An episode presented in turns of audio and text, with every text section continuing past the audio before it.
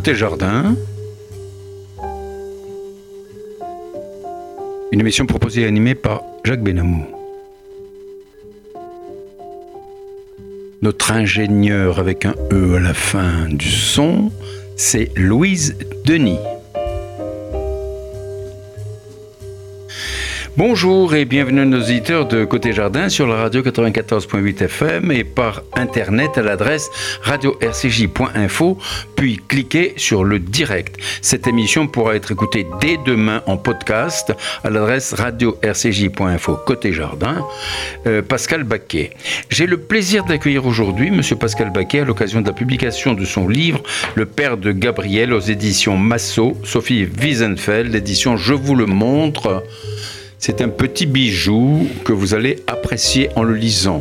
Mais vous allez avoir déjà une idée en écoutant notre ami Pascal Baquet. Euh, Pascal Baquet, bonjour. Bonjour. Euh, Pascal Baquet, vous êtes fils d'officier et élevé dans une famille catholique traditionnelle, vous entreprenez vos études secondaires qui vous mènent à Hippocagne, au, lycée Henri IV, que vous quittez très vite pour vous consacrer à l'écriture poétique. Oui. Il fallait vivre, bien sûr, et vous avez fait des petits boulots tout en suivant des études par correspondance qui vous conduiront à une thèse de littérature que vous n'achevez pas. Votre rencontre avec le peintre Guylain Uri, puis avec Benny Lévy, vous font découvrir euh, d'autres euh, univers, euh, d'autres D'abord, le monde austro-hongrois, Hein, euh, disparu, puis le monde juif. Vous découvrez l'étude juive avec euh, René Lévy, l'un des fils de Benny Lévy, également talmudiste et philosophe, avec lequel vous créez une maison d'études, le Collège talmudique français. Vous êtes un poète reconnu et vous avez publié des textes poétiques comme Imperium, Aude à la fin du monde, La France, et auteur de nombreux ouvrages, dont les deux premiers volumes de La guerre de la terre et des hommes, parus chez Massot Éditions. Vous me direz quand sera publié, bien sûr. Hein. Quand sera publié le troisième tome. En parlant de vous, un critique littéraire reconnu a écrit Pascal Baquet, ce poète qui est passé de la vieille France catholique au judaïsme. Votre livre Le Père de Gabriel, publié aux éditions Massot et Sophie Wiesenfeld, vous vous penchez sur votre enfance et sur celui dont vous fûtes si proche, votre père, Jean Baquet, officier catholique de la vieille France, après la mort duquel vous éprouvez le besoin de dresser un bilan de vie, car vous avez choisi de devenir juif. Alors, Pascal Baquet, qui êtes-vous? Comment est-ce que vous pourriez vous définir? Oh, bah, je suis. Je dirais que je suis d'abord euh, quelqu'un qui travaille sur les mots. Mmh. Et euh, qui travaillant sur les mots euh, des mots qui sont qui sont pas des mots que j'étudie au départ, qui sont des mots que je cherche et que j'invente, puisque c'est l'écriture poétique qui me qui est mon point de départ.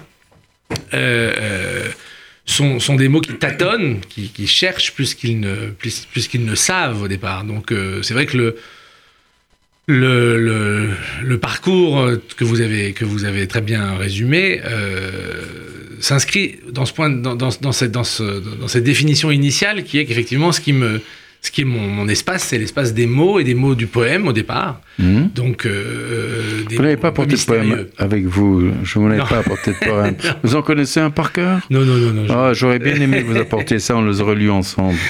Et, et alors donc euh, Et donc de, de, de, la, de la recherche poétique qui est, euh, qui est une recherche qui aujourd'hui est est complètement euh, étrange, puisque la poésie n'a qu'une place extrêmement restreinte dans, dans l'univers de la, de la culture.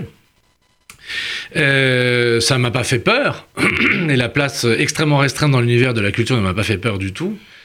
Euh, je, je, à l'écoute de cette, de cette, de, si vous voulez, à l'écoute de cette recherche sur les mots, dans lesquels j'avais un problème initial qui me, qui m'a travaillé depuis ma, toute petite enfance, à savoir le sentiment justement d'une espèce de, de maladie de la langue, de maladie de la langue française en particulier, mhm, mhm. Euh, d'une espèce de destin très sombre euh, qui, euh, qui, qui, guettait cette langue à laquelle je me consacrais, puisque je me consacrais à, y écrire.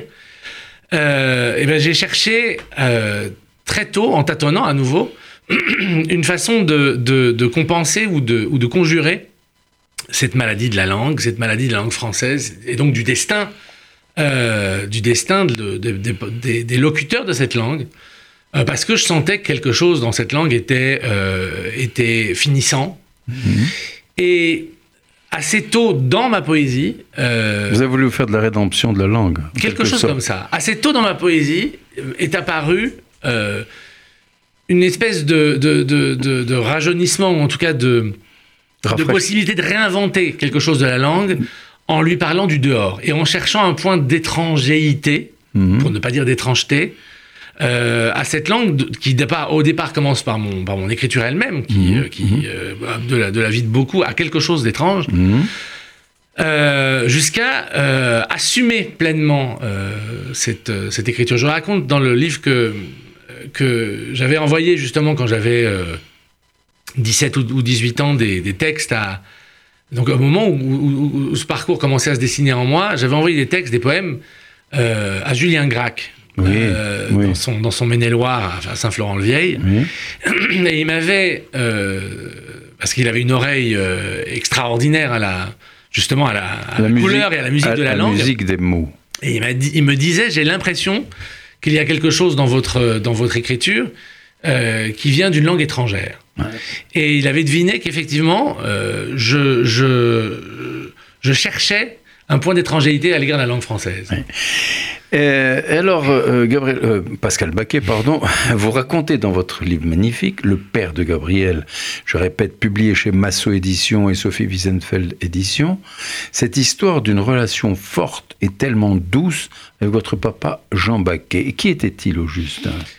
Bah, il était un homme, euh, il était un homme extraordinairement euh, courtois, extrêmement. Il faisait quoi? Il faisait quoi? il était, Donc il était, il avait été officier, euh, il avait été officier. Supérieur. oui, il était colonel. Il était fils de général.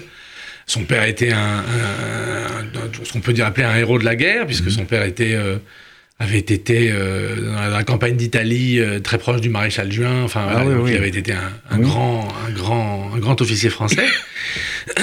et mon père était, s'inscrivait dans cette, dans, cette droite ligne de ces, de ces officiers taiseux, euh, euh, extrêmement probes, d'une probité. Euh, obéissant jusqu'à l'extrême. Absolument. Ah, ben oui. Et en même temps, obéissant jusqu'à l'extrême, il était aussi un officier, il était aussi un officier très insolent, très impertinent, comme Savelette, les, les cavaliers de son espèce qui se. Il était dans la cavalerie. Oui, et qui, et qui, une fois avait, avait présenté ses, ses, ses, devoirs à son général avec un balai et qui avait été mis aux arrêts de rigueur pour ça, absolument. ça, c'est drôle. Alors, vous, vous, étiez, Pascal vous étiez cinq enfants. Quelle relation avait-il avec vous et avec les quatre enfants, les quatre autres enfants? C'était une famille très, tout à unie. Fait, très unie. Oui, oui. Vous avez des discussions avec lui, vous parliez avec lui. C'est une famille qui discutait beaucoup. Comment s'est passée votre enfance alors? Elle s'est passée sur la côte d'Azur, parce que mon père a, a fini par quitter l'armée, à prendre un deuxième métier après, vers la cinquantaine. Et euh, euh, elle s'est passée sur la Côte d'Azur dans un environnement euh, certes ensoleillé, culturellement assez peu, assez peu chargé, il faut dire ce qu'il y a. Et justement, en parlant de la Côte d'Azur, hein, vous exprimez dans votre livre sous le chapitre terreau une sorte de dégoût. Quel souvenir avez-vous justement de cette, que vous avez conservé de cette Côte d'Azur bah, J'ai déjà conservé le souvenir d'un pays euh, où, où on, on, est, on, va professionnellement prendre sa retraite euh, sur la Côte d'Azur. C'est-à-dire que oui. cette espèce de pays sans histoire, sans, sans, sans complexité, un pays euh, extrêmement lissé, euh, avec bon, avec évidemment, par contre, euh, un cadre naturel qui qui, qui, qui, qui, restait encore très fortement ancré en moi. L'Estérel où j'allais me promener quand j'étais petit était est tout à fait déterminant dans ma dans ma Vous allez vous promener à vélo, non? Votre non, père, non, vous avez appris à faire du vélo, non C'est ça. ça? été assez pitoyable dans cette ah, matière. Bon, parce oui. que votre père vous avez appris à faire mais du oui, vélo. Mais oui, mais j'y arrivais pas. voilà. Non, j'étais c'est beaucoup à pied. Je, je, suis, je, suis, un vrai marcheur. D'ailleurs, j'écris en marchant essentiellement. Ah, ah ouais, c'est bien. C'est en marchant que je, je, bien, je suis vaguement productif. Voilà. Ah ouais, c'est très très bien. Voilà. Et donc euh, là, la Côte d'Azur, bon, c'était pas votre tasse de thé. Revenons à votre père qui était officier supérieur de l'armée française, la Grande Muette, oui. à propos de laquelle vous écrivez. Alors là, je vais vous citer, je vais oui. vous lire. Oui. Vous, di vous dites. Euh, mais attendez, je cherche là dans le dans le chapitre terreau. Oui. Hein, ici, voilà. Vous dites mais non. L'évidence que pratique un officier, je veux dire un vrai officier, n'a rien d'identitaire, comme on feint de penser quelque chose dans un adjectif creux. L'évidence première qui commande la grande muette et lui donne le réel d'un corps social distinct, c'est précisément le déficit d'une identité, de celle que Jason appelait l'âme, propriété du sol, prenait pour une substance céleste. Et oui, le génie du lieu n'est pas seulement un caprice de poète, il est, pourrait-on dire, une assurance consentie à toute l'humanité localisée qui, s'il lui vient de s'inquiéter de ce qu'elle fait là, aura au moins le loisir de répondre qu'elle y est, là. Ainsi, René Char disait, écrivait, le Mont Ventoux, miroir des aigles, était en vue. Imaginez-vous sa tête si le Mont Ventoux avait disparu. Eh bien, L'officier, même méridional, le thym et le romarin sont interdits, sauf s'ils poussent en Allemagne. Car la première caractéristique d'un officier, c'est qu'il n'a pas de lieu puisqu'il est muté. Le régiment prime la région, puis la mutation, le régiment, du régiment. Quant à l'arme, où l'on reste Quoique mon père passait de la cavalerie saumuroise à l'hélicoptère Gazelle, il était agrippé à son arme par le miracle d'un bref poème militaire, l'aviation légère de l'armée de terre. Elle est une abstraction puisqu'elle remplace l'appartenance à un lieu par l'appartenance à un objet qui à son tour pourra lui tenir lieu d'âme. Mais point d'âme du lieu, un officier est d'abord un exilé professionnel. Alors votre papa devait donc être très réservé de cette réserve qui sied à tous les officiers. Oui, et puis, et puis, et puis comme, je le, comme vous venez très bien de le, relever, euh, c'est vrai que... que c'est vous qui écrivez ça, hein, oui. pas moi, hein. bon. Mais dans cette... Dans cette euh, dans ce, dans ce premier mot qu'on a échangé ensemble d'étrangeté de, ou d'étrangélité, euh, c'est vrai qu'il y avait quelque chose de, c'est vrai qu'on était tous euh, enfants de Jean Baquet et qui, sont, sont, qui sommes loin d'être tous devenus juifs.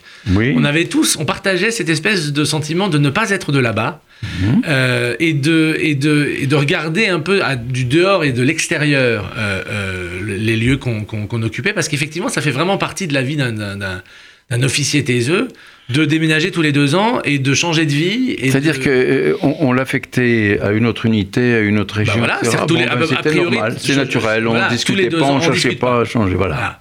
Les, les, les, femmes souffrent, refont leur, leur, leur intérieur, essayent désespérément de, de, recréer un espace de vie agréable, et puis, et puis au bout de deux ans, ils s'en vont. Et puis les enfants, il faut qu'ils se fassent de nouveaux copains, voilà, qu'ils changent d'école. C'était ça la vie d'officier, oui, absolument. C'est pas une vie simple, c'est pas une vie facile. Hein. et puis, alors vous parlez dans votre oncle, d'un oncle qui, dans votre livre, pardon, oui. d'un oncle qui s'appelle Souffre. oui. Qui était cet oncle Souffre ben, L'oncle Souffre, c'est dans les bonnes familles françaises, vous avez des, euh, vous avez des gens. Est-ce que c'était son nom, Souffre Non, bien sûr que non. Non, non. Je l'appelle Souffre parce qu'il est sulfureux, parce qu'il est, parce qu'il est, il est, il est provocateur, parce qu'il est, euh, il est l'aristocrate, euh, l'aristocrate un peu euh, excentrique. Que, que, toutes les, que toutes les bonnes familles françaises nourrissent dans leur sein, oui. et qui est justement un, un perturbateur de l'ordre établi. Et donc, il, est, il, vient dans mon enfance être un des premiers un des premiers, on appellerait ça chez nous le satan, c'est-à-dire à, à, à, agacer, à titiller, oui, à, oui, et à, provoquer, à dire mais tu sais, dans le fond, dessous, là où tu es, c'est pas, c'est pas, c'est pas ce que tu dois être, c'est pas ce que tu es en vérité. Oui. Et ça n'était pas euh, contraire euh, à cette étrangeté dont, dont, dont, je vous parle. Et c'est vrai qu'il a, qu'il a, qu'il a, fait, il a fait partie de ceux nombreux mais euh, je le raconte parce que c'est un personnage un peu, un peu, un peu, un peu, un peu central dans le, dans le, dans l'espace de, de, départ, oui. euh, qui, a, qui, a, qui, a, qui, a, poussé en avant la, la, la flamme de l'étrangeté, absolument. Mais alors, quelle influence il a eu sur vous là? Parce que il vous disait, tu es un marg d'un marginalisme écrasant de solitude. Pour toi, tes parents sont des meubles, n'est-ce pas? Il disait ça. Et quel effet ça produisait il sur a, vous, il, alors? Je dirais pas qu'il a eu une influence sur moi. Je dirais que, que il a dans la noirceur euh, provocatrice euh, de, son, de son discours, euh, accentué euh, en moi ce sentiment qui était tout à fait et très lumineusement partagé par mes parents et par moi, à savoir qu'effectivement, j'étais, j'étais pas destiné à, continuer, à persévérer euh, dans l'espace euh, familial oui. que, que, ah, oui. qui, était, qui, ah, était, qui était le mien au départ. D'accord, avec la poésie aussi, c'est ça euh, Déjà, la poésie était déjà aussi une forme d'étrangeté ou de marginalité. Comment, il, comment il, il, appréciait cela? Il lisait vos poèmes? Alors, je, je, bah, je le, le, pauvre chou, je le, je le persécutais de, de, de, lecture. Donc, et il disait toujours avec un air à la fois extrêmement bienveillant et, et désespéré. Je comprends absolument rien. Ah bon, il disait Donc, ça. oui, mais avec, avec son honnêteté. Mais en même temps, justement, ce qui est très, ce qui est très extraordinaire, c'est que les années passant, Euh, entre mon écriture et lui, un, un, lien s'est noué. Ah, et, il a, et au, au, départ, il était tout à fait euh, largué, comme on dit. Et puis, progressivement, euh, aussi par, par, par, accoutumance, il a été un de mes premiers et plus fidèles lecteurs. Et il, est fini, il a fini par devenir un, un, un, lecteur absolument passionné de tout ce que je, de tout ce que je faisais. Oui, parce que au départ, si vous voulez, il, il avait créé un complexe chez vous, cet homme-là. Non, il avait un ascendant sur vous. Non, je dirais pas. Même pas. Non, c'est Même pas. pas. C'est pas. Comme ça qu'il s'est qu'il s'est positionné vis-à-vis de moi. il a, il a, si vous voulez, depuis ma depuis ma petite enfance, il a toujours été extrêmement. Alors, il a tenté, voilà, d'apprendre à faire du vélo, ce qu'il a lamentablement, il a lamentablement échoué. Mais il a, il a, il a toujours été. Et ça, c'est le plus grand hommage que je, que je peux lui faire, extraordinairement respectueux de, euh, de, cette, euh, de, ce- de cette espèce de bizarre euh, rejeton qu'il avait, euh, qu'il avait engendré et dont il savait que, que, que à certains égards, il, il lui échappait. Oui, c'est ça. Et du coup, là là où il a été extrêmement intelligent, c'est qu'au lieu de, bah, de, de passer ça par profit et perte, il s'est on vraiment, parlait toujours, on il a parle vraiment toujours de regardé avec l'on- on beaucoup parle d'attention. toujours de l'oncle Sauf. Hein Ah non, je parle de mon père. oui, mais là, mais justement, je disais, euh, je parlais de l'autre. Est-ce que, est-ce qu'il avait créé un complexe chez vous dont On va en parler. de Ah, est-ce qu'il a créé un complexe chez moi C'est Mais oui, bien Euh, sûr. Bah, il semblait moquer votre penchant pour la poésie. Oui. Il a, il a été effectivement un élément perturbateur dans Ouais, c'est ça, d'accord. Surtout qu'en plus, dans la légende familiale, Ouais. Il avait, il avait la réputation de l'homme extrêmement intelligent. Or, moi, comme j'étais un tout jeune euh, gamin, enfant, oui. gamin, et que j'avais des grosses questions sur euh, la vie de l'esprit et sur l'intelligence, ben, j'étais donc effectivement euh, perturbé par, euh, euh, par ça, par son. Et puis, si vous voulez, Et en puis la réputation qu'il avait dans oui, la famille. et puis, et puis aussi parce que il était, indépendamment de la famille, il, il était représentatif d'une façon de, de- de penser et l'écriture et la vie intellectuelle qui était en fait extrêmement moderne. Euh, et, et qu'effectivement, euh, extrêmement, euh, avec ce caractère corrosif de, en gros, de, de, de, l'intellect post-années 50, ça. Mhm. qui faisait que, que ma tentative, qui était, qui était à l'époque balbutiante, mais de véritablement assumer cette existence de poète, lui paraissait totalement grotesque, absolument. Ouais, bien sûr, bien sûr. Et alors, euh, Pascal Baquet, je veux simplement rappeler à nos auditeurs qui sont à l'écoute de Côté Jardin, Jacques Benamou, sur euh, la radio RCJ 94.8 sur le bande FM, ou bien euh, par internet euh, radio-rcj.info, Côté Jardin, et en cliquant sur le direct, vous pourrez prendre l'émission. Je reçois, j'ai l'immense plaisir de recevoir Monsieur Pascal Baquet à l'occasion de la publication de son livre Le père de Gabriel. Et alors on parle justement du père de Pascal. On reparlera de Gabriel tout à l'heure. Et alors, euh, à quel âge vous avez découvert la poésie?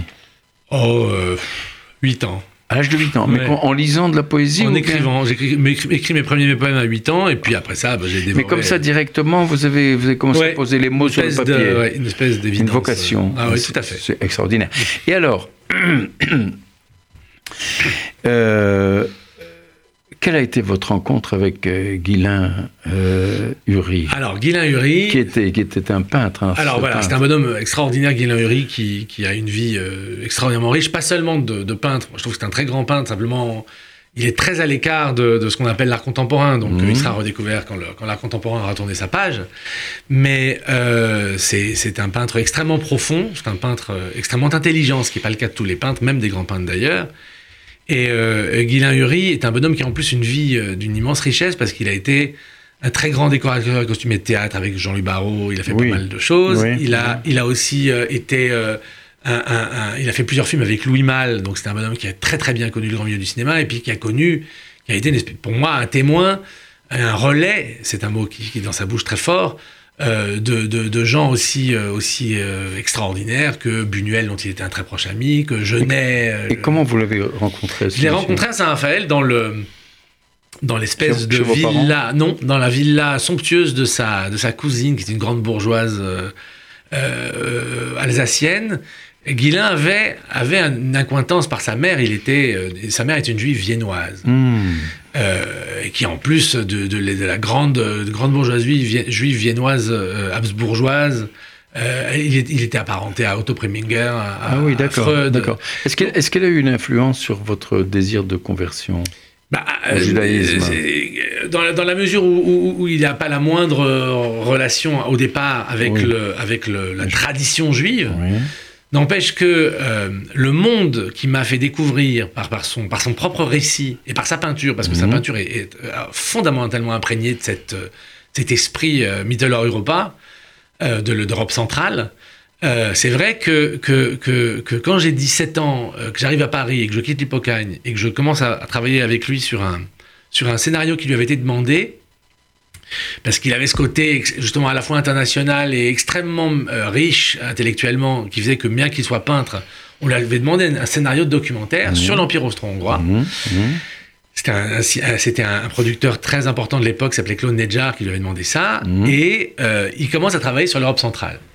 Et moi, je découvre avec lui, il, me prend un peu comme, euh, comme jeune plume pour l'aider à rédiger ce scénario. Oui.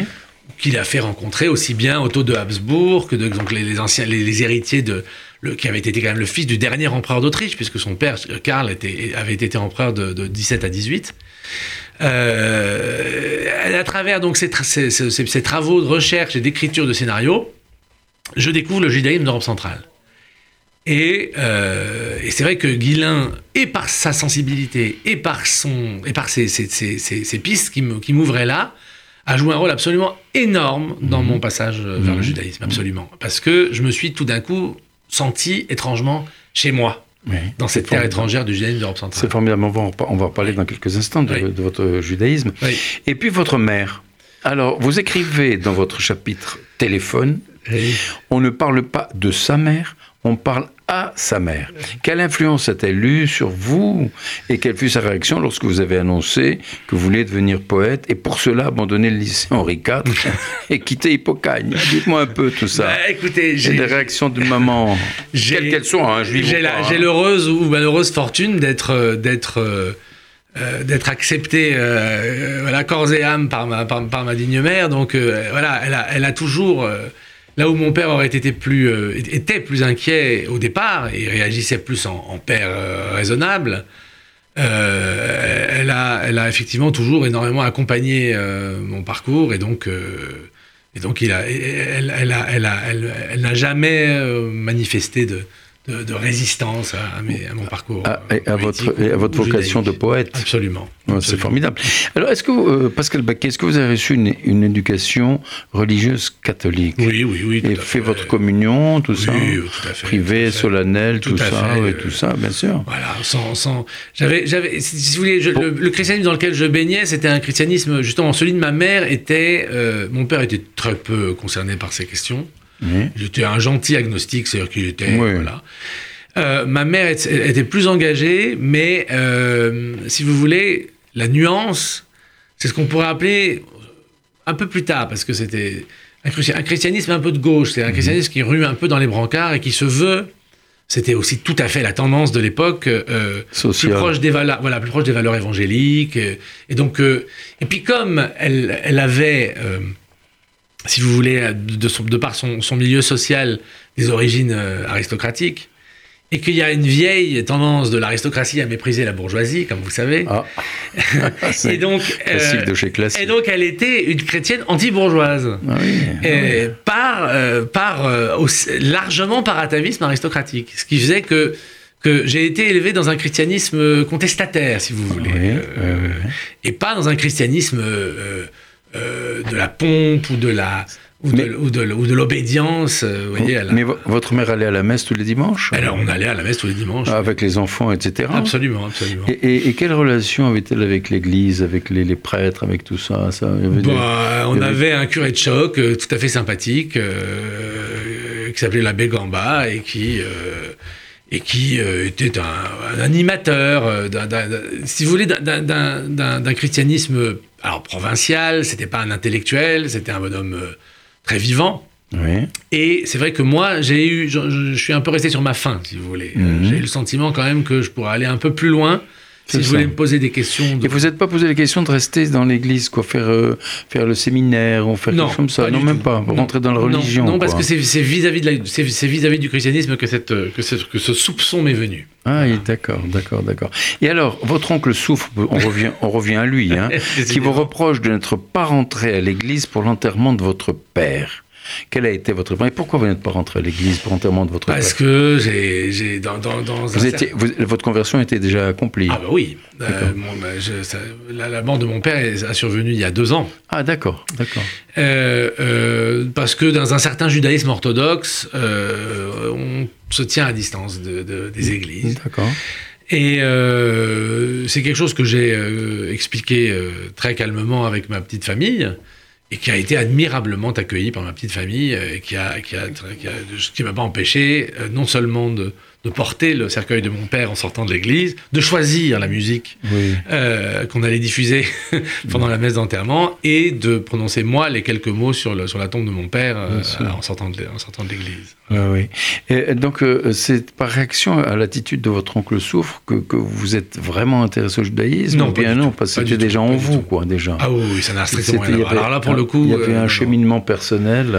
Oh, oui, le, le, le, le, cheminement, je vous dis, il, il est apparu au départ euh, dans cette idée d'étrangéité et dans, et, dans cette et, dans, et dans mon écriture elle-même. Et si vous voulez, l'espèce de divine surprise, pour dire les choses très simplement, là où il y a eu euh, rencontre et, et, dans le fond, où deux éléments se sont rencontrés. Oui, euh, c'était une rencontre. On va en parler. Oui. Benny Lévy.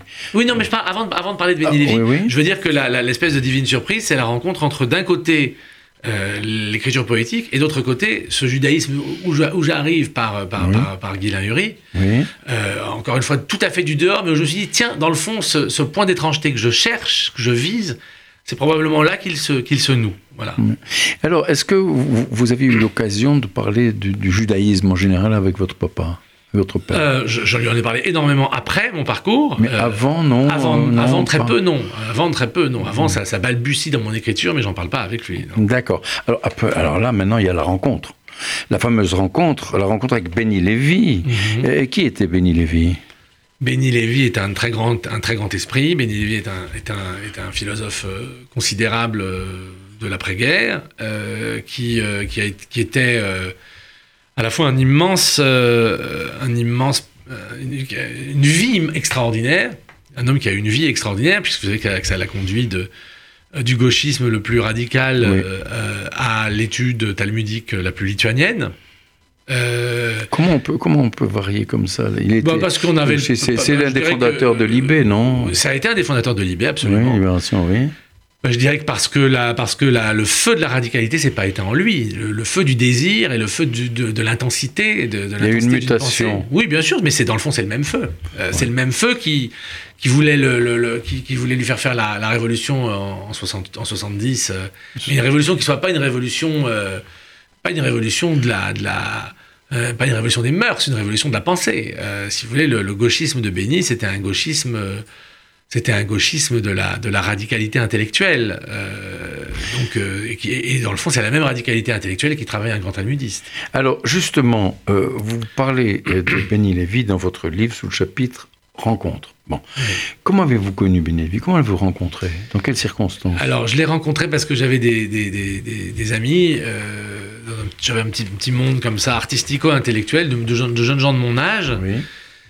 Euh, qui, euh, qui, est, qui, allait au cours de Benny Lévy, parce que Benny, en plus d'être donc ce, ce, personnage extraordinaire, était aussi un très grand professeur. Un très grand professeur. De philosophie. Oui, il était. Alors, il avait un poste un peu marginal, parce qu'il n'était pas dans un département de philosophie, il était dans un département de lettres à Jussieu. Mmh. Et il donnait un cours de philo pour la, je crois, pour le DUG et la licence à Jussieu. Et donc, c'était pour les premières années, et euh, c'était de la lecture de texte, c'est-à-dire que Benny prenait un texte pendant, pendant un an, il en faisait, c'était une espèce de séminaire. Il, euh, il travaillait ce texte avec, une, euh, avec une, un sens du détail déjà profondément talmudique. Euh, et il avait des lectures absolument remarquables, éblouissantes de, de Platon en particulier. Oui. Et donc, cette petite bande d'amis, qui était une petite bande d'intello, comme ça, euh, allait au cours de Béni et était profondément interrogée par, euh, par la, la, remise en cause radicale que Béni faisait de la philosophie occidentale à travers, euh, à travers euh, évidemment, sa lecture de Platon et à travers sa, sa, sa, le, si vous voulez, le, le, le, choc entre la lecture de Platon et la lecture du Talmud qui était la sienne en même temps. Et ça produisait chez ses élèves des effets très très extraordinaires. Et donc, moi, j'ai entendant ça, alors que le désir de, de découvrir le judaïsme. Vous étiez, vous étiez déjà un de ses élèves Non, j'étais pas un de Pas- ses pas élèves. encore, J'ai hein. jamais été l'élève de Béni. D'accord, d'accord. J'ai jamais alors été son élève. Euh, je, je suis allé en touriste à, à quelques cours qu'il a donnés à Jussieu, mais j'étais pas du tout un élève euh, de, Alors, comment s'est passée votre première rencontre avec lui? Bah alors justement, je vais à un de ses cours. Euh, un, un- un de mes amis euh, de ses élèves m'entraîne à un de ses cours. Et je lui raconte que, euh, après l'avoir écouté et n'avoir compris qu'un quart de ce qu'il disait, parce que j'étais pas très familier de, la- de son exercice philosophique à ce moment-là, euh, je, je lui annonce de but en blanc que, euh, confiant dans ma propre inspiration de poète, Oui. que j'ai que très très envie de devenir juif. Ah. Et, et que je suis poète. D'ailleurs, je me souviens que Béni avait- ayant entendu ça euh, euh, par, son, par son étudiant qui avait prévenu de ma, de ma, de ma visite, euh, parlait de- à ce moment-là justement de, de la République de Platon, où Platon dit qu'il faut, où Socrate dit qu'il faut chasser le poète de la cité. Donc Béni, c'était plus à me dire le poète, vous savez qu'il faut le chasser par la cité. Avec, avec, des, avec, des, avec des égards, en lui, en lui jouant de la musique, mais il faut quand même le mettre dehors. Donc voilà, jeune poète euh, qui vient à la rencontre du grand philosophe pour lui dire qu'il pour lui dire qu'il a envie de devenir juif. C'était une drôle de, c'était C'est une quand drôle même- de scène. Et comment il a réagi Qu'est-ce qu'il vous a dit à ce moment-là? Je- il réagit euh, à, à la fois avec, euh, avec, euh, avec étonnement. Euh, il a déjà eu des, il a déjà eu des, des candidats à la, à la, à la guéroute, comme on dit, donc à, Oui, à la la judaïsation oui, euh, euh, autour de lui, mais que ça vienne de, de, de quelqu'un comme moi, de la, à la fois de- d'une espèce de vieille France, et puis en même temps justement de, de, de, de quelqu'un qui s'est, qui s'est consacré à la poésie, ça lui paraissait effectivement tout à fait, euh, tout à fait surprenant. ouais. Et alors, vous écrivez dans votre livre, c'est- très drôle, hein Mhm. Euh, euh, quand euh, vous avez dit votre intention de devenir Oui, juif, oui. il vous a dit il y a quelque chose que tu dois savoir. Mhm. Si tu décides de devenir juif, Mhm. euh, quelque chose qui jouera le rôle de test, qui est de nature à tout poser autrement et surtout à faire renoncer, Oui. si tu deviens juif, ton père et ta mère ne seront plus ton père et ta mère. Oui. Ça veut dire quoi ça?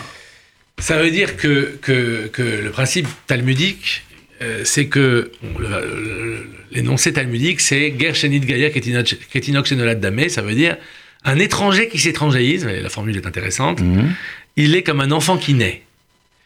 Euh, ce qui signifie qu'effectivement, le, le, le, le- le- C'est la génération spontanée. il y a quoi. quelque... Non, pas spontané, parce qu'on est, on est le fils de quelqu'un, on devient le fils d'Abraham.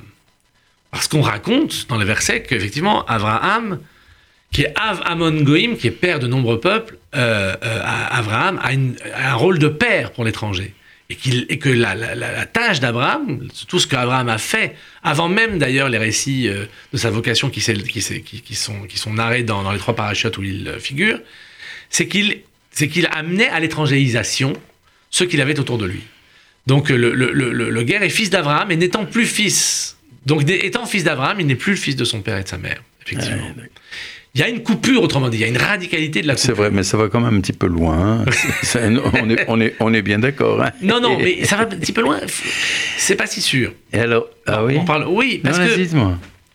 Parce que que, quand même, quand on vous dit ton père et ta mère sont plus ton père et ta mère, quand on est basique, on dit mais comment C'est pas possible parce que je viens juif. Au, au- au contraire, dans le judaïsme, l'image du père, l'image de la mère, la valeur des parents, c'est tellement important. oui, ben, la, la valeur d'Abraham est tellement importante, mais, en Oui. plus- mais, je- mais je dirais que oui, mais, mais vous savez, vous savez, euh, je ne vais pas jouer au talmudiste avec vous, mais Oui, vous pouvez. Mais, mais d'abord, euh, le- la, la figure, la figure paternelle et la figure maternelle sont des figures évidemment dont, dont- dont personne ne sort. Mais, mais ça, c'est le donné humain.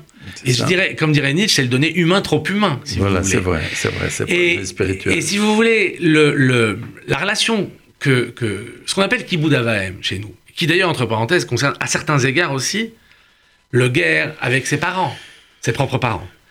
Euh, c'est quelque chose qui, justement, étrangement, parce qu'il est donné dans un cadre qui est celui euh, d'une mitzvah, euh, euh, à certains égards, libère du père et de la mère. Parce que si vous, si, si- si vous honorez votre père et votre mère en tant que fils d'Abraham ou en tant que, que, que sujet d'une mitzvah, c'est pas les tripes qui vous font honorer votre père et votre mère. C'est plus les tripes, c'est autre chose. En l'occurrence, c'est un enseignement qui s'appelle une, une mitzvah. Ça veut dire que quelque chose se reconstitue à neuf dans le rapport au père et à la mère quand il est donné à partir de la Torah. Et ça, c'est très très différent, parce que du coup, on pourrait presque dire que si on a donné le commandement d'honorer son père et sa mère dans la Torah, c'est presque pour nous libérer du père et de la mère. Vous voyez ce que je veux dire? Oui. Est-ce que c'est une nécessité de se libérer du père et de la mère? Je pense que oui. vous êtes un sage. Alors, euh, euh, alors donc, vous êtes, euh, après cette rencontre avec Béni Lévy, vous avez commencé à étudier le Talmud. J'ai commencé à étudier le Talmud avec, le, avec d'abord un, un, rave à Paris, et puis ensuite quelques années de flottement. Oui au, cours desquels, évidemment, je me suis interrogé, parce que c'est quand même, c'est des, choix quand même qui sont absolument ah, énormes. Énorme Lourd Voilà. Et ensuite, j'ai étudié avec l'extraordinaire fils de, de, de, qui est un, remarquable talmudiste. Ah oui, également, quoi. Tout à fait. c'est, formidable. Alors, euh, vous doutiez-vous que Béni Lévy vous dirait Tu seras obligé d'être comme moi, tu vas étudier 14 heures par jour Waouh hein, Vous racontez ce déjeuner à Strasbourg. Quel souvenir en conservez-vous bah, Je garde 14 heures par jour. Alors, ben du déjeuner à un hein. souvenir absolument euh, lumineux parce qu'il avait une façon absolument fantastique de, de vivre son Shabbat. C'était très très très impressionnant du conseil de, d'étudier 14 heures par jour, je ne peux, je ne peux dire que ma, que ma, que ma désobéissance. Parce ah que, euh, parce vous que... 13 heures, vous.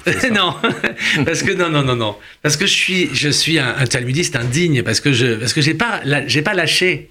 Je suis un talmudiste à deux casquettes. Euh, j'ai gardé la casquette, euh, j'espère, j'espère la garder et la faire croître toujours davantage, celle de l'étude. Mhm. Mais il est vrai que j'ai aussi une autre casquette qui est celle de l'écriture, qui me dévore aussi ce qui fait que je ne peux pas consacrer 14 heures par jour à l'étude talmudique. Oui, bien sûr. Parce que je dois consacrer beaucoup d'heures à l'écriture. Vous connaissez l'hébreu déjà? Vous avez appris au fur et à mesure Je l'ai appris très vite à ce moment-là. Très vite. Ça, j'imagine. C'est pas une langue facile pourtant. Hein. Oui. Euh, comment s'est passé matériellement votre conversion alors? Comment ça se passe la conversion? Dites-moi un peu. Quand on est catholique, quand on étudie, etc. Bah, ça, ça, a mis du temps. Combien de combien d'années il a fallu pour que vous soyez reconnu comme juif par les institutions juives, alors, par les instances? euh, comme ma conversion s'est faite dans, le judaïsme le plus orthodoxe, mhm. euh, c'est-à-dire le, le, monde qui à Paris s'appelle le monde de, plus ou moins de, de Pavé, de, la yeshiva de la rue Pavé. C'est donc un, judaïsme, si vous voulez, ça renvoie au judaïsme lituanien d'Europe centrale, cette fameuse Europe centrale dont je vous parlais. Oui. Euh, donc c'est pas le judaïsme euh, euh, institué par Napoléon, c'est pas le judaïsme qu'on appelle consistorial, dans lequel la, tâche administrative donnée par Napoléon au, grand rabbin a, joué un rôle très grand dans l'organisation de, la conversion, parce que effectivement la, conversion consistoriale est une conversion très administrative et très lente avec des examens, etc. En ce qui me concerne, dans un, judaïsme plus orthodoxe encore que, celui du, consistoire, étrangement, la conversion est plus facile. Ah. Euh, parce qu'elle elle, réside sur une espèce d'immédiateté. En fait, elle est plus au ras du texte talmudique. Et donc, il, s'agit de, il s'agit de, de, coup d'œil de la part du Dayan, du juge, pour voir si, si, si, le, si le, candidat en question euh, euh, peut, euh, peut affronter le, passage. Tout à fait. Alors écoutez, euh, euh, dans, dans, oui, à quel moment vous avez pris votre nom hébraïque Comment vous appelez en hébreu? Je m'appelle Gabriel, Gabriel Ben Abraham. Gabriel Ben Abraham. Mais pour l'état civil, vous êtes toujours Pascal, Pascal bien évidemment. Même, pour ma plume. Oui. Même pour la plume aussi. Alors, dans, euh, dans l'avant-dernier chapitre de votre ouvrage, vous parlez de Sarah, votre épouse, vous en huit enfants. Sont-ils tous religieux? Oui. Vous avez mis tous, ils, sont, ils vont au yeshiva euh, oui. Vous vivez en France, vous vivez en France. Oui, oui, oui. Dans une école talmudique. Euh. Tout à fait, tout à fait. Alors, euh, vous rendez un hommage dans le dernier chapitre de votre livre livre à Béni Lévy. Vous, vous le faites même dialoguer avec votre père. Oui. Alors, comment Licence poétique. Je me suis autorisé à faire ça. Oui, mais c'est, Parce que les poètes sont des irresponsables. Donc je fais parler le, je fais parler le, le, fantôme. je fais parler le fantôme de, de Béni avec le fantôme de mon père, absolument. Et pourquoi vous dites sont irresponsables Parce que c'est, c'est, ah ben ça, c'est ça un poète. c'est quelqu'un qui dit n'importe quoi. Ben, un poète ne dit pas n'importe quoi. Vous rendez compte la, la, profondeur, le, la réalité de la poésie, c'est quand même quelque chose. C'est la vie. C'est la vie sous euh, explicité avec des mots. Un pur esprit s'accroît sur l'écorce des pierres, comme disait Nerval. Absolument. Ce serait ça la poésie. et alors, dans votre euh, dernier chapitre, je trouve ce dialogue entre vous et votre père très émouvant. Et voici un petit extrait, si vous le voulez bien. Euh, vous dites Jean Baquet, votre père, le jour où lâchant votre main, j'entrais dans l'eau, qui, au lieu de baptiser par l'esprit, loin de baptiser par la chair, comme continuerait euh, l'oncle Souffre, m'oubliait, je reçus en partage avec les hommes, mais d'abord avec vous, cet espoir, c'est de devenir votre frère, vous, Jean Baquet, mon frère humain, qui après moi vivait. Vous parlez de votre père comme ça, c'est mhm. quand même extraordinaire. Et puis, et, oui? Oui.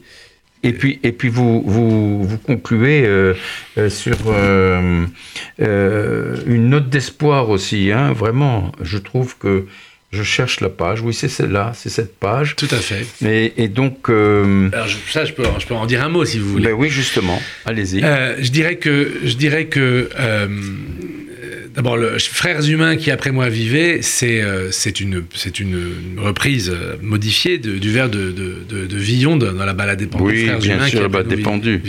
Nous connaissons. Euh, le, le, ce, que, ce, qui se, ce qui se noue avec mon père ici, en fait, c'est la réponse à la question qui est posée par la, que vous avez évoquée, posée par la, par la, par l'affirmation de Béni. C'est quoi Qu'est-ce qu'on fait quand on entend, parce qu'on va devenir juif, ton père et ta mère ne sont plus ton père et ta mère? Eh ben, on en fait quelque chose. Si vous voulez, de toute nouvelle, on peut faire quelque chose. Et de cette nouvelle, qui, à certains égards rencontrait chez moi une, conscience qui était déjà présente, je savais ce point d'étrangérité qui était le mien à l'égard de ma famille. je, pense que à travers les années, à travers ce dialogue que j'ai entretenu avec mon père contre vents et marées, et surtout euh, en dépit de son ignorance de mon, de mon, nouveau monde, euh, a fait qu'effectivement un lien de fraternité s'est constitué avec mon père. Et donc, euh, euh, d'une certaine manière, ça m'a fait répondre, si vous voulez, à ce que Béni disait, à savoir qu'effectivement, mon, père n'est plus mon père puisqu'il est devenu mon frère. Et que c'est de ça qu'il est question aussi, euh, non seulement dans la figure de, de mon père, mais aussi dans la figure de ce que je pourrais appeler la culture. si vous voulez, ce, cette, langue française que pour laquelle je cherchais ce point d'étrangérité, j'ai plutôt choisi plutôt que d'en être le fils, j'ai plutôt choisi d'en être le frère. Euh, le frère de cette culture euh, malade qui est la nôtre aujourd'hui, et qui peut-être euh, peut, peut, je dirais pas se raviver, mais en tout cas s'entendre autrement si on sait la regarder d'un pas de côté. Et ce pas de côté, c'est celui que je cherche à atteindre aussi bien dans l'existence que dans l'écriture. En tout cas, ce sera le mot de la fin. Je vous remercie. Je vous remercie Pascal Baquet, Gabriel Benabraham. Je vous remercie. Euh, je vous dis Shana Tova, hein, bien sûr, hein, évidemment. Je vous rappelle que vous allez l'écoute de Côté Jardin sur RCJ 94.8 sur le bande FM en votre compagnie. Jacques Benamou. J'ai eu l'immense plaisir d'accueillir Monsieur Pascal Baquet, le père de Gabriel. Je vous recommande de, lire, de lire son livre, paru aux éditions Massot, Sophie Wiesenfeld. Voilà, merci, au revoir.